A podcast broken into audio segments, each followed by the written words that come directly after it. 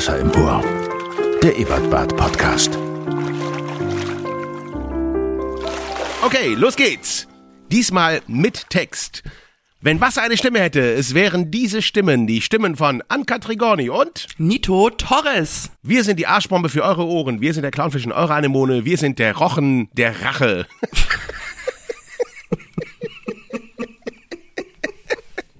Denn wir haben heute auch ein, ein wirklich fieses Thema mit drin. Ah. Wusstest du, dass die Australier mal Krieg gegen Emus geführt haben? Einen offiziellen Krieg? Warte mal, Emus sind doch diese, sind doch Straußenvögel, ne? Das sind nicht flugfähige Tr- Straußenvögel, richtig. Der, die haben einen Krieg gegen die geführt. Ja, genau. Da kann ich dir was die gleich von Emus, erzählen. hatten die Emus Helme auf und saßen in Panzern? Nein, Das hätte mich sehr froh die waren gemacht. einfach. Naja, Das Lustige ist, die Emus haben den Krieg gewonnen. Das ist so absurd. Das ist so absurd. Wasser im Ohr, der Podcast des Ebertbades. Wir haben die Folge 17. Ist dir das eigentlich bewusst? Wir haben die So letzten Male gar nicht gesagt, wie weit schon? wir sind. Die 17. Folge Wasser im Ohr, der Podcast rund ums Imsams Ebertbad herum, Oberhausen, die Welt im Allgemeinen. Ann-Kathrin und ich quatschen übers Ebertbad, das Programm Die Künstler. Wir haben wie immer ein Interview der Woche. Diesmal mit Tim Beckmann, der wunderbare Tim Beckmann, der äh, mit die Liga der außergewöhnlichen Musikerinnen bei uns im Ebertbad wieder ist, im März. Mit dem habe ich gestern gesprochen. Super Typ. Wir haben wie immer die gute Nachricht der Woche. Für die gute Nachricht der Woche bist du zuständig. dafür bin ich zuständig, ja, das stimmt. Ähm, pass auf, Nito. Ja. Oh, ich bin so gespannt. Ich habe gleich zwei Rätsel gelöst, also die für mich also wirklich eine echte Relevanz haben. Und zwar, wer ist das Vorbild für Wolverine? Das ist, also das löst man damit. Aha. Okay. Und das Sprichwort, wo der Frosch die Locken hat. Auch das löst sich damit ein bisschen. Pass auf. Okay, jetzt bin ich wirklich, wie sagt man heute, hooked. Der Haarfrosch, es gibt einen Haarfrosch, einen haarigen Frosch. Pass auf, kann die Knochen an kenn seinen. Vorderfüßen brechen, um Krallen zu erzeugen, die durch seine Haut dringen. Bam! Bitte was? Ja, krass, oder? Der, der bricht sich die, die, die, Die Finger Also, und dann kommen aus den? Hand, vorne aus den, aus den Knöcheln kommen dann Krallen raus. Das heißt, der ist fucking Wolverine als Frosch. Mit Haaren dran. und deswegen ist er auch so haarig, der Wolverine. Er ist ein Haarfrosch. Hugh Jackman als Haarfrosch. Oh, wie schön. Weiß er das? Ich glaub nicht. Ich- ich Wusste er schreib das, bevor er mal. unterschrieben hat? Ja. Schreib ihm mal besser. Man nennt ihn auch Horrorfrosch. Unfassbar. Das finde ich ein bisschen, das finde ich ein bisschen, naja gut. Aber ja, Das ist ein bisschen viel. Das Ja. ist ein bisschen viel.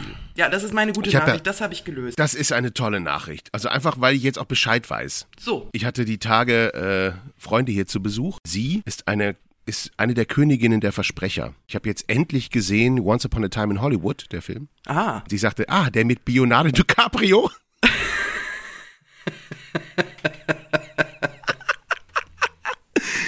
ich hab mich weggehauen. Leonardo DiCaprio. Sie hat auch mal den, den Begriff geprägt, das Klonschwein Daisy. was? Da muss, da muss man ein bisschen nachdenken, was alles daran falsch ist. Oh wow. Anderes Tier, anderer Name. Okay, ja. Richtig. Aber immerhin geklont. Genau. Ich glaube, das bin ich, das Klonschwein Daisy. Ich habe eben meinen Kühlschrank ausgewischt. Hast du das auch? Das äh, Kühlschranktürfach der Schande? Da, wo, Ich weiß auf jeden Fall, was du meinst. oder das ist, doch, das ist doch alles mitgesagt. Das ist diese, dieses, dieses Kühlschrankfach, wo die alten Soßen drin stehen, wo auch Tomatenmarktuben, die schon so ein kleines Löchlein haben und dann laufen die aus und dann bildet sich so eine Sapsche, nenne ich es mal, die sich mit dem, mit der austropfenden Sojasoßentüte vom Sushi, das man sich neulich gekauft hat, und sich denkt, ach Mensch, die ist ja noch fast voll, die lasse ich mal auslaufen. In, Genau, und, und dahinter, da, aber da macht man auch so alles, alles Gedöns rein, ne, was man irgendwie hat, so, so kleine Stückchen Schokolade, die noch so in Zellophan eingepackt sind und sowas. Sowas habe ich da ja, genau. drin. Ja, ja. Äh, Senftuben ohne Deckel. Oh, toll, ja. Also alles, was auslaufen kann, das kommt in dieses Fach, wird einmal im Jahr, denkt man sich, oh, jetzt geht's wirklich nicht mehr, weil ich nicht mehr durchgucken kann von unten. Eine Melange. Auf jeden Fall habe ich diesen Kühlschrank ausgewischt und habe dabei einen, einen äh, Beitrag gehört, wo es um diesen, den großen Emu-Krieg ging.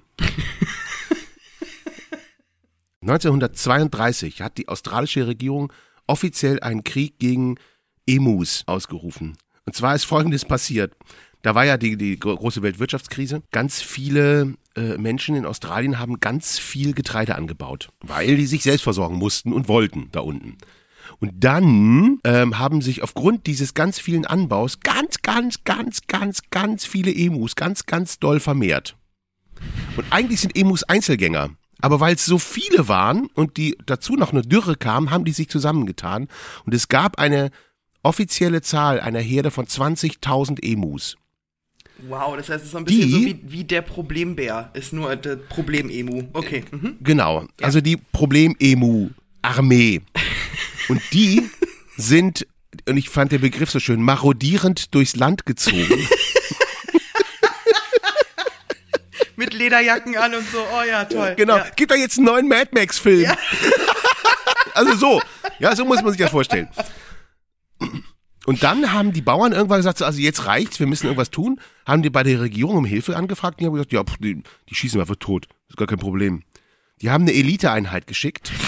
Es ist wirklich wahr. Und mit Maschinengewehren und haben, die, haben den aufgelauert und haben versucht, jetzt diese, diese Herde zu dezimieren. Das Problem ist, ab dem ersten Schuss, was machen Vögel, wenn sie weglaufen? Ne? 50 kmh haben die Viecher drauf und die haben sich, obwohl der Mensch ja viel klüger ist als das Tier, die haben sich einfach nicht erschießen lassen.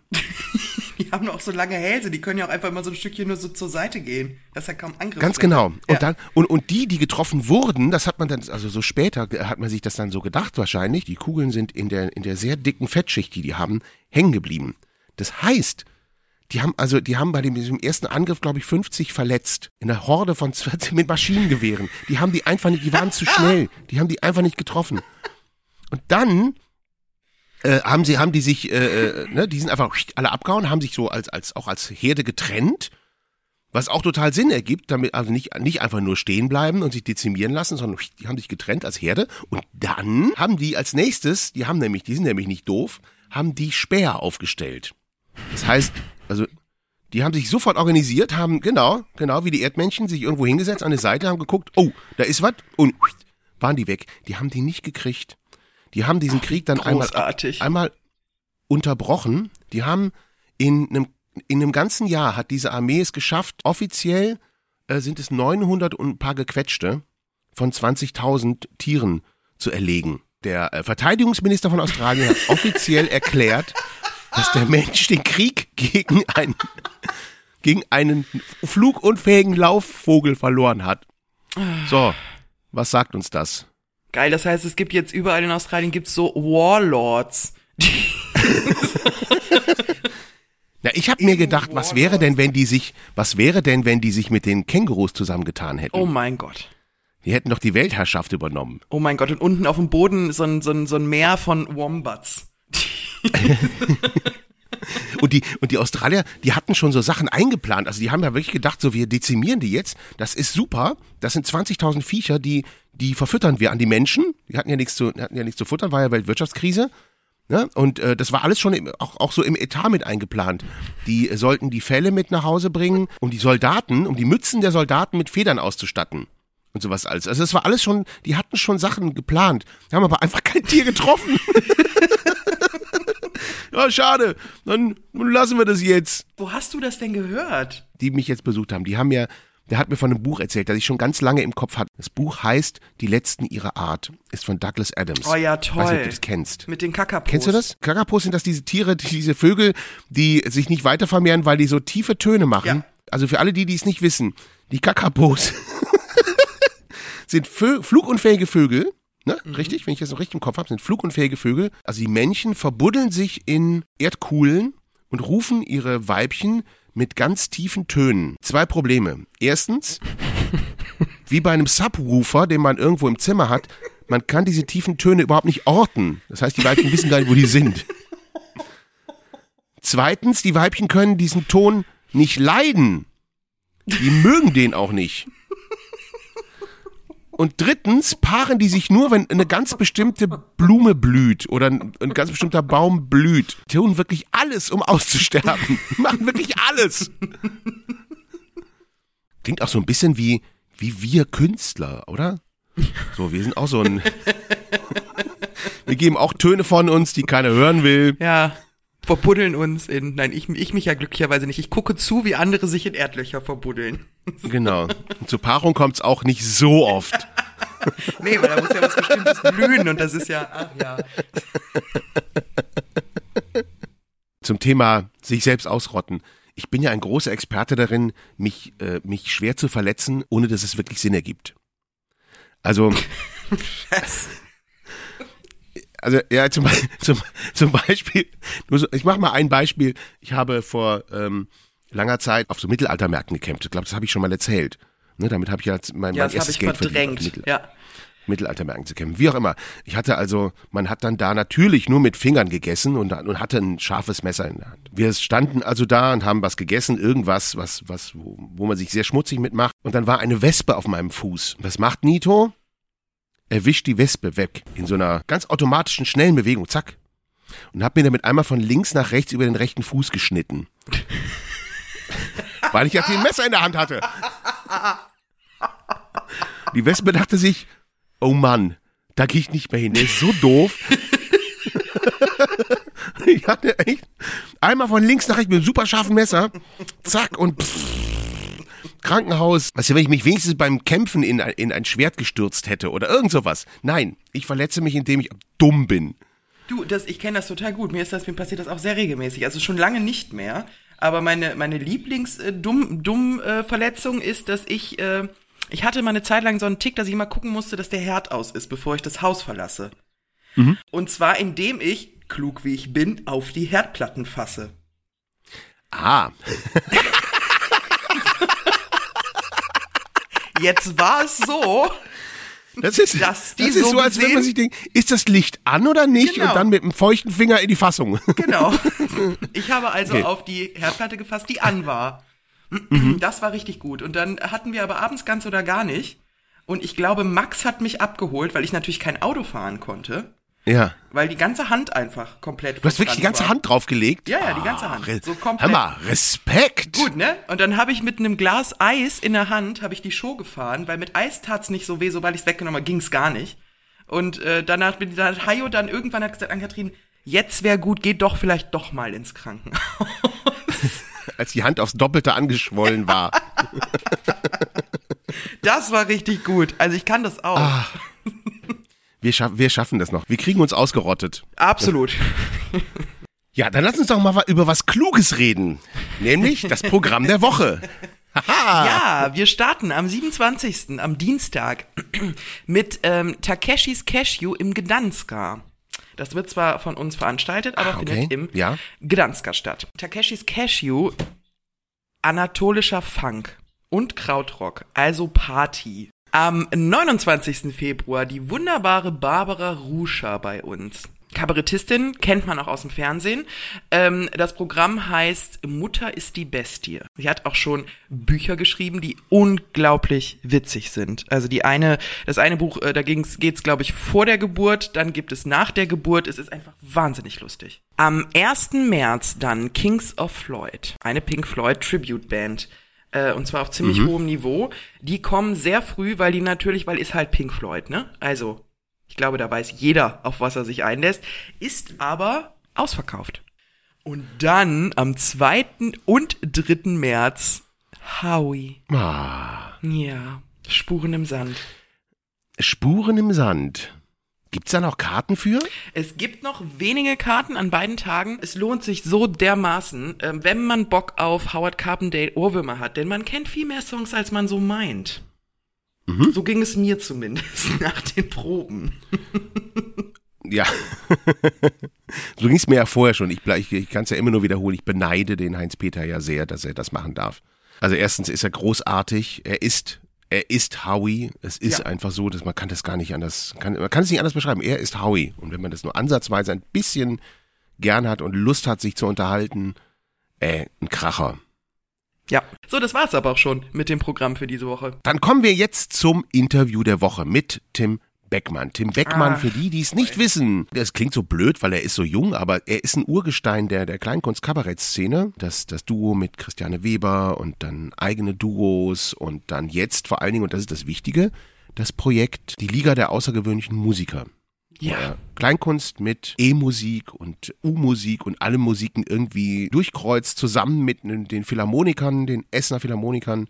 Den Filz, ja. Das Das, sind so, so toll. tolle Abende. Und ich bin so froh, dass er es ähm, weitermacht, denn es, also es wird er ja auch wahrscheinlich im Interview erzählen, dass ähm, die Stiftung, die das lange Zeit unterstützt hat, ähm, die Brost Stiftung, ähm, jetzt leider nicht mehr fördern kann, weil die tatsächlich an ihre Ja. Grenzen kommen. Es gibt da ja bestimmte Ja, Regeln. ja. Und wir haben uns nach viel Gerechne und viel hin und her dazu entschieden, das trotzdem weiterzumachen, auch ohne Förderung. Und das ist ein echt aufwendiges, großes, teures Ding. Es ist so toll, dass er das bei uns weitermacht und dass ähm, wir uns da irgendwie, dass wir eine Lösung gefunden haben und die Leute nehmen es total gut an, glücklicherweise.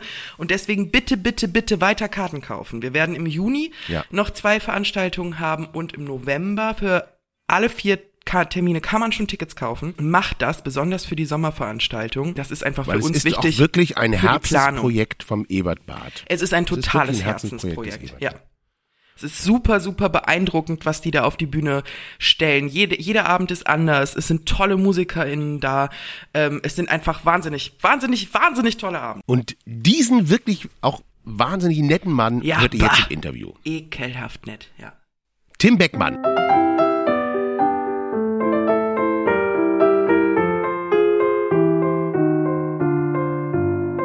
Einen wunderschönen guten Morgen, Tim Beckmann. Guten Morgen, Nito. Ich freue mich. Danke für den schönen, für den wirklich sehr guten Kaffee. Danke. Gute Kaffeemaschine hier. Ja, ja, man muss sich auch was gönnen. Ne? Ja, ja, das, das, das tust du offensichtlich. Äh, ich An bin den hier, richtigen Stellen. Ich bin hier in deinem Büro, in deinem Proberaum und es ist sehr, sehr wohlig. Ich glaube, man kann hier sehr gut arbeiten, oder? Äh, ich glaube, man kann sehr gut hier arbeiten. Ich weiß nicht, wie die Ergebnisse dann sind, aber dann der Weg dahin, die sind gut und dann muss das jeder selbst entscheiden, wie die Ergebnisse sind. Aber man kann hier, ja, sehr, sehr schön. Man hat hier äh, Fenster, die rausgucken auf einen äh, Hof mit Pferden. Also das, da, ich weiß nicht, ob du das schon gesehen hast. Da ist die Pferdekoppel, genau. Und äh, ja, ich habe Glück gehabt mit diesem Proberaum. Aber irgendwie hört man das ja auch so ein bisschen, wenn man sich deine, deine Arbeit anhört. Dann Hört man raus. Ist, dann hört man das sehr raus, dass da viel, viel Liebe und Natur drin steckt. Du gehörst ja zu meinem persönlichen Gründungsmythos. Also meinem eigenen Gründungsmythos. Es gibt so ein paar Leute, die ich mal gesehen habe, als ich mir überlegt habe, sowas zu machen. Und einer davon warst du. Und Ich bin gespannt. In ganz, ganz früher Zeit hatte ich mal eine Kollegin, die mir von deinem ersten, war das das erste Duo, Weber Beckmann? Ja. Ja, also von deinem ersten Duo erzählte. Und ich dachte, aha, okay, ja. Ja, hör dir das mal an, hör dir, das ist ganz toll. Sowas will ich auch machen, erzählte sie mir. Und dann, ähm, da war ich noch am Stadttheater engagiert. Und dann habe ich das gehört und dachte, boah, wie geil ist denn das? Oh ja, oh ja. Da hatte ich noch ganz, ganz wenig Ahnung von, von ähm, der Szene. Und dann habe ich eine ganze Weile später deine zweites Duo, die Premiere vom zweiten Duo gehört. Du warst Und bei der Premiere? Ja, ja, ja, ja. Oh, okay. Und ich dachte, ach, so geht das. Okay. Das fand ich echt ziemlich cool, ziemlich gut. Du hast ja als klassischer Pianist angefangen. Richtig, ja. Der Weg in die Kleinkunst. Wie führt der denn einen klassischen Pianisten in die Kleinkunst? Ähm, ja, also die Geschichte ist eigentlich die, äh, meine Eltern sind oder waren Steuerberater. da fängt das eigentlich alles an. Da fängt Das ist ja an sich an. erstmal schon mal ein lustiger Beruf. Ja, genau. Und ähm, meine Eltern ähm, waren, haben sich da äh, so einen mittelständischen Betrieb aufgebaut und das äh, war ganz toll. Und die haben nie gesagt, es muss jemand machen, aber die haben gesagt, haben schon durchblicken lassen, dass es schön wäre, wenn es jemand machen würde. Meine Schwester, meine ältere Schwester, die war raus, weil die wollte schon als Vierjährige Ärztin werden. Die ist dann auch einfach Ärztin geworden. Und dann äh, war das schon bei mir. Und ich habe immer leidenschaftlich gerne Klavier gespielt und mir wurde da auch immer ähm, ein Talent nachgesagt. Äh, aber trotzdem habe ich gesagt, okay, komm, nach dem Zivi, wir hatten ja damals noch Zivi, mache ich äh, BWL. Und dann habe ich ein Semester geschafft und habe gedacht, Mach ich doch nicht. Tut mir leid. Aber es gibt doch noch einen jüngeren Bruder, vielleicht macht er das. Und habe dann äh, das zweite Semester, das ich eingeschrieben war, damit äh, verbracht, mich auf die Aufnahmeprüfung vorzubereiten. Und habe dann entschieden, dass ich doch äh, wirklich Musik machen möchte. Beziehungsweise es war so, so, ein, so ein, ich muss es machen. Ich muss es machen. Das war das Gefühl. Und ähm, habe dann zur Beruhigung meiner Eltern gesagt, ich mache nicht nur, ich studiere jetzt nicht nur klassisches Klavier, sondern auch Pädagogik, Klavierpädagogik. Das war so für meine Eltern, okay, da ist ein bisschen was Sicheres bei. Und äh, ich muss sagen, dass meine Eltern damals äh, toll reagiert haben, als ich denen gesagt habe, nein, BWL ist es nicht, Musik äh, ist es. Ähm, haben die kurz geschwiegen, aber die haben dann gesagt, okay, wenn du das machen musst, Entschuldigung, du mach musst das. mir ganz kurz erklären, was ist denn Klavierpädagogik? Instrumentalpädagogik nennt sich das äh, und das ist dann aufgeteilt in die verschiedenen Instrumente oder beziehungsweise in die verschiedenen Richtungen. Da gibt es dann auch allgemeine Musikerziehung. Das ist im Prinzip äh, das, was an der Musikschule dann unterrichtet wird. Ne? Also, also Aber nicht so der klassische Musiklehrer, wo ich hingehe und sage, äh, bring mir mal das A und das C bei. Äh, do, do, Im Prinzip wäre ich dazu auch befähigt gewesen, ja. Ich hätte aber auch weiter noch machen können. Also es ist halt nicht, nicht Lehramt. Ich bin, das ist ja, ja, dann ja. nicht Musiklehrer in äh, einer, einer wirklichen äh, Schule, allgemeinen Schule, sondern es ist wirklich für Musikschulen, für äh, den privaten äh, äh, und was man damit alles so machen kann. Also ich wäre, äh, bin ich auch äh, di diplomierter Klavierpädagoge. Okay. So, was mich aber im Leben nie weitergebracht hat, muss man ganz klar sagen. Äh, wie, äh, ja, wie, wie vieles so, was man früher gemacht hat, war, ist eigentlich irrelevant für das, was man heute macht. Ja, ähm, ja und dann habe ich mich auf die Aufnahmeprüfung vorbereitet und habe das dann geschafft, die Aufnahmeprüfung. Ähm, aber auch nicht überall. Es ist ja so, dass man die Aufnahmeprüfung dann, man macht ja ganz viele Aufnahmeprüfungen, damit man überhaupt irgendwo genommen wird. Und ähm, insofern hat mir BWL doch was gebracht, weil ich, äh, wenn ich zu weit aushole, sag bitte Bescheid. Ne? Bitte, nee, komm, hau raus. Äh, aber es ist so, weil, weil, weil das, all- das schon mit meiner Vita auch zu tun hat. Also ich habe dann in, in Essen und Düsseldorf bestanden und in Köln hatte ich auch eine Aufnahmeprüfung gemacht und da habe ich gespielt und äh, bin äh, wollte raus aus dem Raum und da hat mich einer der Juroren schon auf dem Weg nach draußen aufgehalten und hat gesagt, Herr Beckmann, in Ihrem Lebenslauf lese ich, Sie haben BWL studiert, wollen Sie das nicht weitermachen? Und da habe ich gemerkt, äh, dass mit diesem ganzen Hochschulapparat was nicht stimmt und dass da ziemlich viele, was darf man alles in dem Podcast sagen? Darf man Arschlöcher auch sagen? Ah, unbedingt. Ja, dass da auch viele Arschlöcher an Positionen sitzen, die da besser nicht sitzen sollen, weil Pädagoge ist ein wahnsinnig wichtiger Beruf. Und wenn da gescheiterte Existenzen dir was beibringen äh, oder beibringen wollen, die eigentlich lieber auf die Bühne wollten, dann ist das schon zum Scheitern verurteilt. So äh, und das ja, war also im Schauspiel heißt es ja gerne, die, äh, wenn du das Schauspiel nicht geschafft hast, wirst du Schauspiellehrer. Ja, so ist es äh, im, ja, nicht ganz so extrem, aber da ist auch viel Wahres dran, auch beim musikalischen, ja. Äh, und dann habe ich dieses äh, Musikstudium gemacht und dann, jetzt kürze ich mal ab, als ich dann fertig, es gegen Ende ging und äh, alle sich so langsam Gedanken darüber gemacht haben, was, was ich habe ja Klavier studiert, was, was mache ich mit Klavier? Klavier ist ja gar kein Orchesterinstrument. Ich, äh, was, was gibt es denn? Äh, da habe ich Christiane Weber kennengelernt. Und das war äh, über einen gemeinsamen Freund. Äh, ich hatte damals in der legendären Blues-Combo äh, Blues äh, Combo Kapelle gespielt. Ähm, und ein gemeinsamer Freund äh, kannte Christiane und mich und der hat uns vorgestellt, weil Christiane beim Bundeswettbewerb Gesang mitmachen wollte und einen Pianisten dafür suchte. Und der bin ich dann geworden. Und äh, dann hat sich relativ schnell rausgestellt, dass das funktioniert zwischen uns. Und äh, Christiane hatte eh Großes vor. Äh, wollte ein Chansonprogramm schreiben, damit auf die Bühne, äh, was mir völlig äh, fremd war. Und äh, sie hat aber gesagt, äh, wir machen das zusammen. Und dann habe ich gesagt, dann machen wir das zusammen. Und dann hatten wir ein Jahr nach äh, dem Bundeswettbewerb Gesang, hatten wir Premiere mit Himmelhoch jauchzend zu Tode verliebt im Grent-Theater. Genau, und so bin ich da hingekommen und äh, habe dann, also es war jetzt nicht, nicht äh, ganz richtig, dass es wirklich schon zu Abschlusszeiten war, sondern wir haben uns vorher kennengelernt, habe dann äh, parallel zum Studium äh, ähm, Weber Benkmann gemacht, so wie Christiane das auch gemacht hat. Und dann äh, war es aber in der Tat so, als dann das Studium beendet war, konnten wir sehen, dass wir davon leben konnten. Und das war natürlich vom Timing her super perfekt. Für das, womit ich mein Geld verdiene. Und dann ähm, Ja, war das, das war ähm, nach Himmel ist oben im Prinzip. Wir haben Himmel ist oben unser zweites Programm geschrieben mit den ersten eigenen Stücken auch. Und dann kurz nach der Premiere habe ich äh, meinen Abschluss gemacht und dann ging es so weiter. Es war dann ja hauptsächlich äh, Eigenkompositionen. Ne? Genau, also äh, bei Himmel ist oben äh, waren die ersten eigenen Songs. Das war so, da hielt es sich so halb halb die Waage, da war viel Cover drin und dann bei kurz vor unendlich waren es nur noch ganz wenige Cover. Und wenn ich mich jetzt nicht vertue, bei Aus Versehenssucht waren es dann nur noch eigene Sachen. Ja, Christiane hatte ein wahnsinniges Talent für, für Texten. Das ist, äh, und die, das war klar, dass die irgendwie vertont werden müssen, diese Texte. Und so, so kam das eigentlich, ja. Aber du hast die vertont. Ich habe die vertont, beziehungsweise äh, ähm, wir haben das schon zusammen gemacht. An den Texten haben wir nicht äh, gemeinsam gearbeitet, auch äh, wenn ich bei der GEMA auch als Texter angegeben bin. Da war meine Aufgabe eher zu sagen, das geht so nicht.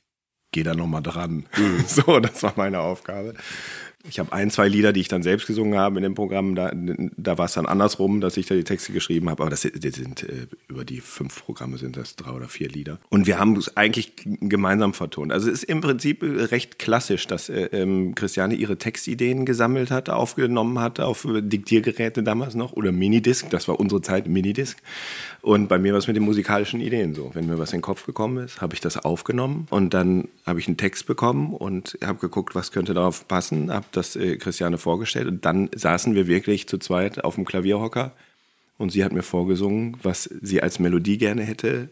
Und dann habe ich äh, darunter die Musik gemacht, jetzt mal ganz, ganz runtergebrochen gesagt. Also man muss dazu sagen, dass jetzt zum Beispiel äh, ähm, eine Nummer ähm, wie von Weber Beckmann, die Aschenbrödel-Nummer, die ist äh, ganz, ganz äh, wirklich, da saßen wir nebeneinander und Christiane hat sich hat gesagt, wie sie das haben möchte. Und das sind ja so ganz viele kleine, kleine, kleine Teile. Das war richtige Frickelarbeit, dass da mal quasi unser Hit draus wird, das hätte auch keiner gedacht. Ähm, aber wenn es so, Christiane hat ja so tolle Balladentexte geschrieben, die sind dann immer aus einem Guss, ne? dass man dann irgendwie, äh, ähm, manchmal war es auch so, dass ich musikalische Ideen vorgestellt habe, das waren dann auch teilweise Begleitfiguren oder Melodien, die ich gar nicht unbedingt als äh, äh, ähm, Gesangsmelodie gesehen habe, sondern eher als Gegenmelodie im Instrument und dass Christiane dann darüber improvisiert hat, bis wir gesagt haben, oh, das ist geil. Und dann, äh, so ist das entstanden. Und, ähm, und damit äh, äh, beantworte ich vielleicht deine äh, nächste Frage. Deshalb habe ich mich äh, nach der Auflösung von Weber Beckmann und äh, Christianes Tod auch so schwer getan, mit anderen Leuten zu arbeiten. Also ich äh, wurde mehrfach angesprochen, ob ich nicht Bock hätte, Lieder zu vertonen. Und ich habe immer gesagt, nee. Ähm, weil das so irgendwie eins war, auch äh, wenn Christiane und ich äh, wie äh, andere Duos auch, auch Probleme hatten oder so, aber die mu- musikalische, ich meine, es hat ja dann auch nicht umsonst äh, aufgehört, aber so wie man Songs geschrieben hat, das war so äh, miteinander, das konnte ich mir überhaupt nicht mit jemand anders vorstellen. Also ich wollte es überhaupt nicht ausprobieren. Und meine Songs, die ich geschrieben habe, du warst ja dann bei der Premiere dabei von Prozedur im Ebertbad, das waren Versuche und äh, ich habe die Versuche sein gelassen. Also ich ähm, bin kein Liedtexter. Ich bin kein Songwriter, definitiv nicht. Also ich bin kein Texter äh, für, für Lieder. Dann kommen wir doch mal zu heute. Ja. Weil das ist ja jetzt was ganz anderes, was du heute machst. Du hast ja Liga der außergewöhnlichen Musiker gegründet. Das ist alles auf deinem Mist gewachsen. Ja. Das Ding, ne? Ja. Also es ist nicht. Hast du, hast du mit den Comics zu tun oder mit dem. Nee. Ich frage Nein. natürlich nur wegen des Namens. Ja. Ich bin ja ein, ein großer Comic-Fan und deswegen dachte ich, ah, ah, guck mal. Nein. Das war, das war das erste, wo ich dachte, oh geil, das muss ich mir angucken, allein weil der Name so Ja, geil ist. ja, ja, der, Name aber- ist, der Name ist echt eine Sensation. Dankeschön. Dankeschön. Der ist aber nicht, äh, der ist nicht bei, ist auch bei ein paar Leuten durchgefallen. Also ähm, das war, äh, das, also das Konzept ist auf meinem eigenen Mist gewachsen, das ist definitiv so. Aber ich muss an dieser Stelle einen großen Dank aussprechen an Lysange van Hall, die leider mittlerweile verstorben ist, die die Bookerin in der Zeche Karl war. Und die hatte, äh, wollte unbedingt eine Mixshow machen, weil ihre, die damalige Mixshow, die Reihe lief nicht gut. Und da hatte sie mich, weil ich regelmäßig auch da gespielt habe und äh, wir uns auch gut verstanden haben, äh, hat sie mich irgendwann gefragt, ob ich eine Mixshow in der Zeche Karl machen würde. Und, und ich äh, habe drüber nachgedacht und dann habe ich irgendwann gesagt, ja, aber nur, wenn du mich machen lässt. Und das war das Geile, dass sie halt gesagt hat, ja, Ja, dann natürlich. mach. Ja, dann mach, wie du das möchtest. Und sie hat mich da überall unterstützt. Und dann kam die Idee für die Liga der außergewöhnlichen Musiker. Und äh, deshalb hatte es auch im Februar 2016 da Premiere. Da zum Glück noch äh, mit Lusange auch zusammen, die konnte das dann noch sehen, dass es ganz äh, gut ankam. Ja, und da wurden natürlich dann auch mit der Zeche Karl zusammen, äh, äh, weil es halt da auch äh, laufen sollte, äh, Titel gesucht, Namen und da war ganz viel Schlechtes dabei, aber auch Gutes. Aber am Ende ist es dieser Titel geworden. Und äh, ich, ich bin ehrlich gesagt nur darauf gekommen, weil es diesen eher schlechteren Film gibt, äh, Liga der außergewöhnlichen Gentlemen mit äh, Sean Connery, aber es ist halt Sean Connery dabei, deshalb ist es auch. Deswegen ne? ist es eigentlich ein guter Film. So, genau, ja. Ja. Und äh, da habe ich irgendwie gedacht, das ist doch irgendwie ganz gut. Und da war natürlich die Überlegung, ist das nicht viel zu lang? Ist es nicht? Und ich bin aber so heilfroh, dass wir den das genommen haben. super. Weil, lol. ich, ich bin, also was Marketing und solche Dinge angeht, bestimmt kein Experte, aber ich, ich habe diesen Titel gesehen und dachte, wie geil! Verdammt nochmal, warum kommen alle immer auf so geile Titel? Das, das freut mich Ja, natürlich. Das das freut mich, man, ja. äh, So, ihr Leute, die den Titel nicht gut fanden. Hier, der Nito, der findet es schon mal Genau. geil. Und ich kenne viele, die den Ja, Titel gut finden. So. Konzept, Tim Beckmann als Gastgeber und ein Haufen außergewöhnliche Musiker aus dem Bereich Kleinkunst, überhaupt Musik. Durch, es geht ja durch alle Genres durch. ne? Und du hast immer die Filz dabei, also ein, ein kleiner Part der Essener Philharmoniker. Genau. Ja. Ja. ja. Das ist so. Also eigentlich ist das Ist das so ein Kumpelkreis oder? Nee, nee, nee. Ja, also mittlerweile ist es ein Kumpelkreis, aber ich bin damals äh, wirklich äh, äh, ähm, zum Orchestervorstand, äh, ich kannte niemanden da und äh, zum künstlerischen Leiter der Essener Philharmoniker und habe denen meine Idee vorgeschlagen. Ja, und du kennst es ja vielleicht, Hochkultur und Kleinkunst, das verträgt sich nicht immer, weil die Hochkultur doch denkt, wir heißen Hochkultur nicht umsonst und was macht ihr als Kleinkunst da, das zusammenkommen. Und das wollte ich ja eben auflösen. Und mit dem Gedanken bin ich auch da hingegangen und deshalb habe das auch so formuliert. Und dann saßen zum Glück ein paar äh, sehr tolerante Orchestermusiker da, die gesagt haben, das ist eigentlich eine ganz geile Idee. Und äh, so ist es dann entstanden. Ja, die sind Aber wenn die mal da reinschnuppern, dann finden die es eigentlich auch immer gut, oder? Also deshalb, so habe ich es erlebt, weil im Opernchor gearbeitet, die dann irgendwie dann mit der Rockband und sagten, ja, unbedingt, ihr macht Blödsinn, da wollen wir bei sein. Genau, das ist es so, ne? Das ist es so, dieses, dieses Blödsinn machen. Und wenn die dann auch äh, merken, was alles äh, möglich ist. Also ich habe, ähm, ja, das Konzept ist ja im Prinzip, eigentlich ist das, das wird oft auch aufgeweicht, aber das Konzept ist eigentlich, dass ich äh, zwei Künstler aus dem äh, Musikkabarettbereich habe und einen sogenannten klassischen Act. Das ist dann meistens so ein Crossover-Act wie jetzt zum Beispiel äh, Wildes Holz oder Uwaga. Und wenn dann die Filz da, die sitzen ja, müssen ja die ganze Zeit auf der Bühne sitzen, die dürfen ja nicht einmal abgehen, die müssen Das ist das Schicksal alles, von Orchestermusikern. Ja, genau, das wollten wir natürlich auch weiter, äh, auch äh, bei der Liga betreiben. Und wenn die dann aber sehen, was alles möglich ist und mit, äh, wenn man eigene Ideen umsetzt und nicht nur reproduziert, da sind dann äh, die Leute schon sehr begeistert und da habe ich mir aber auch mittlerweile so eine feste Truppe. Also es sind schon, es gibt auch andere Musiker, die bei den Essenern sitzen, die das ähm, dann ne- die, die, die das dann nicht so äh, abholt. Aber jetzt habe ich äh, Leute, die zum einen selbst sehr gut vermitteln können, also die Arbeit mit den Künstlern aber, äh, macht dann auch immer Spaß, aber die halt auch sagen, ja, das ist geil und die das auch ganz uneitel sagen können. Das ist ja auch so ein Problem, ja. Ja. Zu sagen wie, das ist ja irgendwie, irgendwie ist das geiler als das, was ich mache. Das, das fällt den Leuten ja immer sehr schwer. Aber äh, da kommen sie dann manchmal, wenn die bei gewissen Ensembles, dass sie dann sagen, das ist schon sehr, sehr geil. Ja, und dann. Ja, das ist halt dieser schöne Crossover zwischen E- und U-Musik, beziehungsweise Hochkultur und nicht so Hochkultur. Einfach Kunst auf eine Ebene stellen, das war mir schon immer sehr wichtig. Ja. Und es kommt ja auch gut an. Ich meine, also äh, Vorstellungen sind normalerweise sehr gut verkauft, bis ausverkauft. ja, Gott sei Dank. Und äh, wir haben jetzt, ich habe es nicht im Kopf, wann sind die nächsten Vorstellungen im Bad? ja. 12. und 13. März. 12. oder 13. März. Dienstag, genau. Mittwoch, ja. Ja. Also Ja. wer das hört, 12. oder 13. März. Liga der außergewöhnlichen Musiker. Wer kommt? Ich habe da Christoph und Lollo habe ich da. Das ist ein äh, Lieder, kabarettistisches Liedermacher-Duo aus Österreich. Da freue ich mich sehr. Die haben äh, mich, äh, als ich äh, junger Vater war, haben die mich begleitet, weil die ein geniales Lied ha haben. Das heißt, äh, seit ich ein Kind habe. Das mhm. ist ein sehr, sehr lustiges Lied und äh, seitdem wollte ich die haben und es hat endlich geklappt. Äh, dann habe ich äh, Christine Henkel da, eine ähm, Klavierkabarettistin, aber auch tolle Komponistin ähm, aus München. Und, worüber ich mich sehr freue, die Essener Domsingknaben. Ach, sind da, ja. Ja, äh, die, die sind da. Die sind natürlich, können nicht in, in, voller Montur kommen, weil es mit den kleinen Jungs schwierig ist, die abends auf die Bühne zu kriegen. Ja. Das, deshalb wird da hauptsächlich der Männerchor äh, singen. Aber ich äh, freue mich sehr, weil wir da ja, ich muss das mit Ann-Kathrin und so natürlich auch besprechen. Ist das möglich, 25 mhm. Leute auf und hinter der Bühne zusätzlich noch zu haben, so dass wir irgendwie. Das ist möglich, das ja, kann ich dir sagen. Genau, es ist möglich. Aber es wurde dann gesagt, ja, wir können natürlich nicht das komplette Catering auffahren. Es gibt dann ein Schöpfgericht. Das habe ich noch, das habe ich noch im Ohr, dass es ein Schöpfgericht geben wird. Aber da äh, die Essener Domsingknaben... Das klingt auch schon wieder so kreativ. Oder? Ja, das ist, hat der Tobi wohl gesagt. Ja, okay. Tobi Voss hat das wohl gesagt, äh, ein Schöpfgericht. Aber da die Essener Domsingknaben ja normalerweise in irgendwelchen Fahrsälen untergebracht sind bei Wasser und Brot, äh, freuen die sich auch über ein Schöpfgericht. Sie sind froh, wenn sie was zu trinken kriegen. Genau. Du arrangierst dann für alle alles. Äh, ja, ich würde das gerne sagen. Also ihr macht ja, ihr macht ja auch, also mit den, mit, du machst ja auch dann mit den Künstlern selber nochmal Minimum genau. eine Nummer Crossover. Genau, also äh, es sind ganz viele Crossover-Nummern. Also ich spiele mit den Filz ein paar Sachen. Also ich sitze dann auch selbst, selbst am Klavier. Das sind dann oft so arrangierte Pop-Rock-Sachen.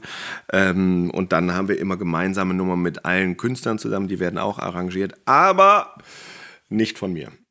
Okay. Ich habe mittlerweile jemanden, zum Glück habe ich jemanden, der das macht. Äh, an dieser Stelle grüße, ich wollte ja immer schon mal grüßen in einem Podcast, grüße ich Christoph König, äh, mein Lieblingsarrangeur, und der macht das dann.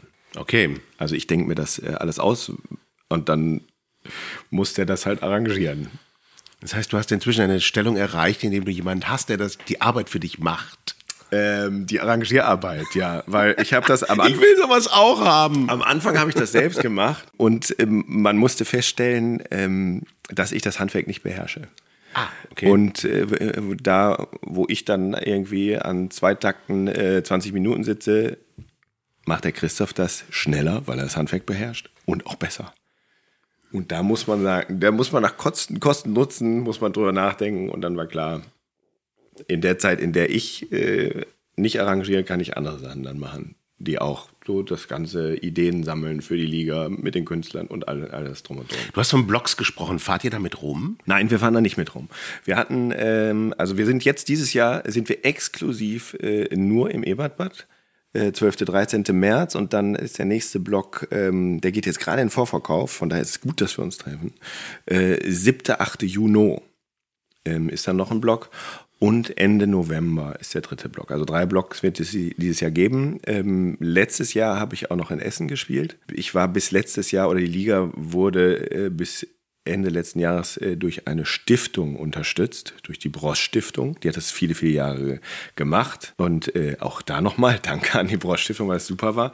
Aber jetzt hat sich äh, trotz sehr vielen Aufwandes keine weitere Stiftung gefunden und keinen mhm. Förderer. Deshalb müssen wir das jetzt alleine machen. Wir müssen jetzt versuchen, wirtschaftlich zu arbeiten, weil die Unterstützung der Stiftung, das war halt so gedacht, wir bringen die Leute auch, das war mir auch immer wichtig, an klassische Musik ran mit diesem, mit diesem Konzept, was ich habe, mit dem Musikcover Kabarettisten. Aber niederschwellig, das war die Vokabel, die ich kennengelernt habe durch die mhm. Stiftung, niederschwellig, also dass man moderate Eintrittspreise hat und aber die Künstler auch gut bezahlen kann.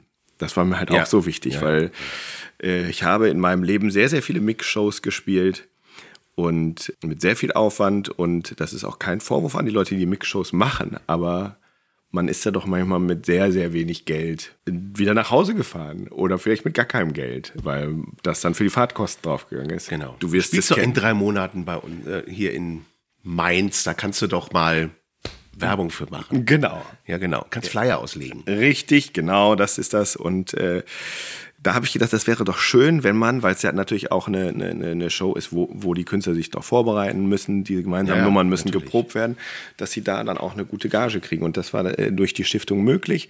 Und jetzt sind wir zum ersten Mal allein unterwegs, deshalb mussten wir an den Eintrittspreisen ein bisschen schrauben, nach oben korrigieren. Und deshalb musste an erster Stelle natürlich meine eigene Gage ein bisschen dran glauben, aber dann äh, waren die Künstler auch bereit. So, so ist es halt jetzt gerade. Deshalb Aber ich meine, du bist ja eh reich.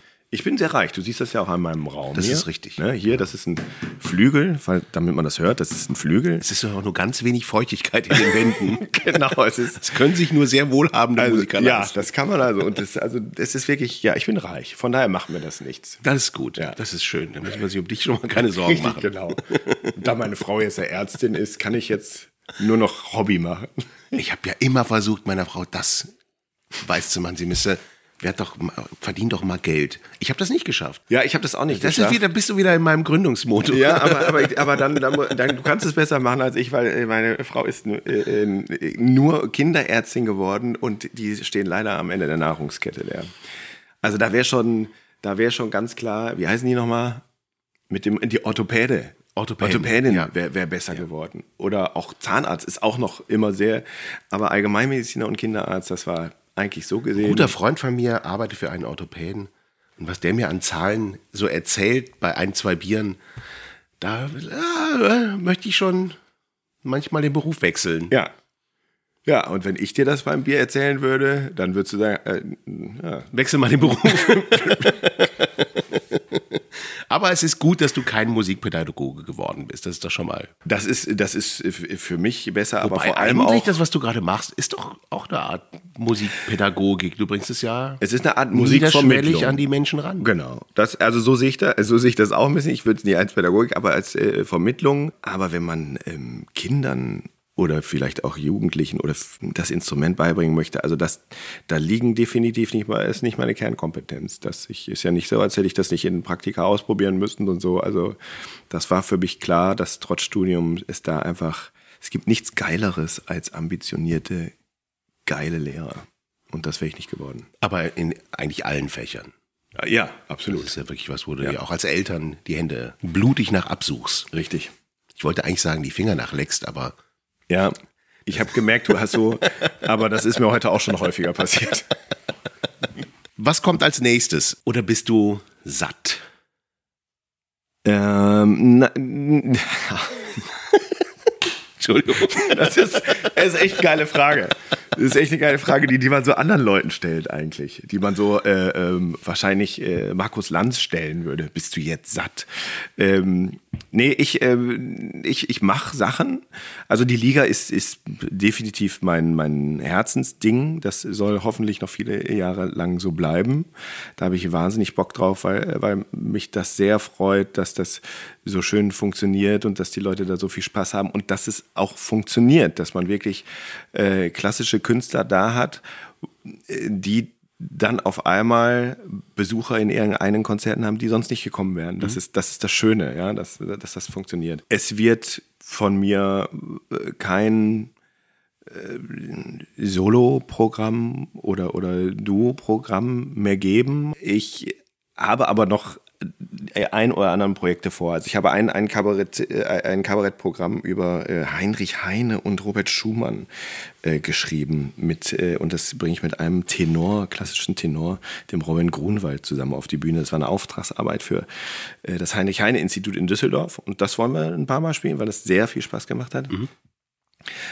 Äh, Und dann gibt es noch so andere Sachen, wo ich, äh, wo noch nichts feststeht, genau, aber wir haben, ich habe da was mit Uwaga äh, vor und ähm, dass wir was zusammen machen und äh, es gibt noch ein paar Sachen. Ich bin nicht satt, ich muss nur die Zeit finden. Ja, als Familienvater ist das schwierig. Ja, du hast ja doppelt so viele wie ich. Ich habe zwei. Nee, das, das ist die Aussage. Es sind doppelt so viele. Punkt. Ja, oder? Stimmt, wenn ich mich nicht verrechnet habe. Nee, ja, es sind doppelt so viele, teilweise aus dem Gröbsten raus. Äh, nee, nicht aus dem Gröbsten, aber eine ist aus dem Haus. Eine ist aus dem Haus, ja. Ja. Dann sind es nur noch anderthalb so viele. Richtig, genau. Es wird besser. Ich sag dir, auch das mit dem Schlafen wird besser. Ja, das ist, aber dass sich das so lange zieht, das hätte ich nicht gedacht. Das hätte ich nicht gedacht, also dass man immer so, äh, ja, aber man, wir, wir müssen ja auch nicht nachts arbeiten. Wir könnten uns auch anständige Arbeitszeiten aussuchen. Das ist richtig, das ist richtig. Ne? Es ist im Endeffekt wie so Theaterabende, die ja auch dann sich mal einfach manchmal ganz, ganz lange ziehen. Es ist immer, also so sind die Tage, Ja. dachte ich gerade. Ja, so sind die Kinder. So ja. sind die Tage. Gell? Ja, ja, ja, vielleicht ist es so. Und äh, aber ich habe ja dir vorhin schon gesagt, vier und acht, äh, das ist einfach so ein super Alter und ich äh, genieße das so, die Zeit mit den beiden zu verbringen. Von daher äh, ist das gerade, also ich bin überhaupt nicht satt, aber ich äh, bin sehr, sehr glücklich mit dem, was ich gerade habe. So beruflich, privat. Das ist, sage ich, äh, das ist schon cool, dass das so läuft. Ich glaube, ein besseres Schlusswort kriegen wir heute nicht mehr hin. Ja, da habe ich aber lange dran. Äh, ja, das stimmt natürlich so, aber das, das stimmt so alles gar nicht, aber das erzähle ich dir gleich. Okay, alles klar. Dann mache ich jetzt aus, damit du schimpfen kannst. Ja, Tim, vielen Dank. ich danke dir, Nito. Sehr nett.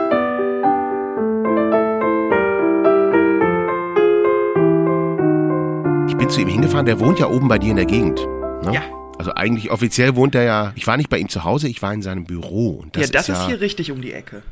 Das ist, ja, aber richtig um die Ecke ist ja, ich habe ja schon gedacht, du wohnst draußen, aber da, wo der ist, da ist ja richtig. Warst du mal da, da wo der arbeitet? Ja, ich weiß, wo der Zufällig? arbeitet. Ja. Ich habe ihn begrüßt mit, sag mal, idyllischer ging's nicht mehr, oder? Also, wenn- man so, ein- so ein- Klischee von inspirativer Natur haben möchte, dann muss man sich mal angucken, wie Tim Beckmann arbeitet. Das, das ist echt, echt. Da Und da das rein mitten und im Ruhrgebiet, so. Und das mitten im Ruhrgebiet. Ja. Das ist ja das, was mich immer so fertig macht. Ich fährst durch Ruhrgebiet und denkst, hä?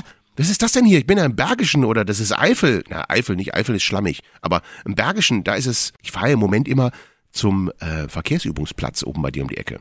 Ah, Der ist ja wirklich bei dir ums Eck. der ist wirklich bei mir ums Ne? Eck. Ja. Der ist wirklich bei dir ums Eck. Und jedes Mal denke ich, das kann doch nicht sein. Wir sind doch im Ruhrgebiet. Wo sind die Schlote? Die Bergmannskapellen, die vorbeiziehen. Der Beton. Ja. Und der Beton, das Grau. Nein, nur das Wetter ist grau. Sag mal, Nito, hört man eigentlich meinen Hund schnarchen? Der schnarcht nämlich wirklich laut. Also ich höre ihn nicht. Okay. Aber vielleicht kann, also wenn, wenn du es jetzt darauf, äh, darauf anlegst, kann ich versuchen, das in der, im Schnitt ein bisschen anzuheben. Nee, nur dass man, dass, dass die Leute nicht denken, ich habe hinter mir so einen alten Mann liegen. Komm, Pulitzer ist auf eine Weise auch ein alter Mann. Oder wie alt, wie alt ist der eigentlich? Neun. Ja, dann ist er eigentlich im besten Alter. Ja, ein Best-Ager. Ja. Guck mal, so haben wir den, so haben wir doch den, den Podcast noch sehr, sehr positiv zu Ende gekriegt. So. Dafür, dass wir echt am Anfang bei der Begrüßung gesagt, beide gesagt haben, das wäre so ein Tag, sich den ganzen Tag ins Bett zu legen und zu essen. Mach ich jetzt auch. Tschüss. Klingt super. Okay. Aber denkt daran, wir müssen vorher noch die Arschbombe machen, Ja, ja, mach ich. mit Da vollem ich Bauch mit. Schwimmt man nicht. Ihr Lieben, wir sehen uns äh, im Ebertbad. Wir hören uns in einer Woche wieder. Wenn ihr uns unterstützen möchtet, bitte tut das, verbreitet es, dass es diesen Podcast gibt. Das hilft uns sehr. Lasst uns eine Bewer Bewertung da. Man kann den Podcast jetzt auch über die Ebertbad-Seite hören. Das ist wichtig für viele, die überhaupt gar nicht bei irgendwelchen Plattformen sind.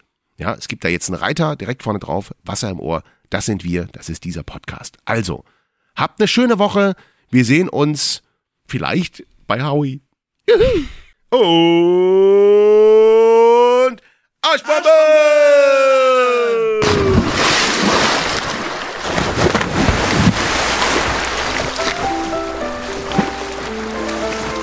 Wasser im Ohr. Der Ebertbad Podcast.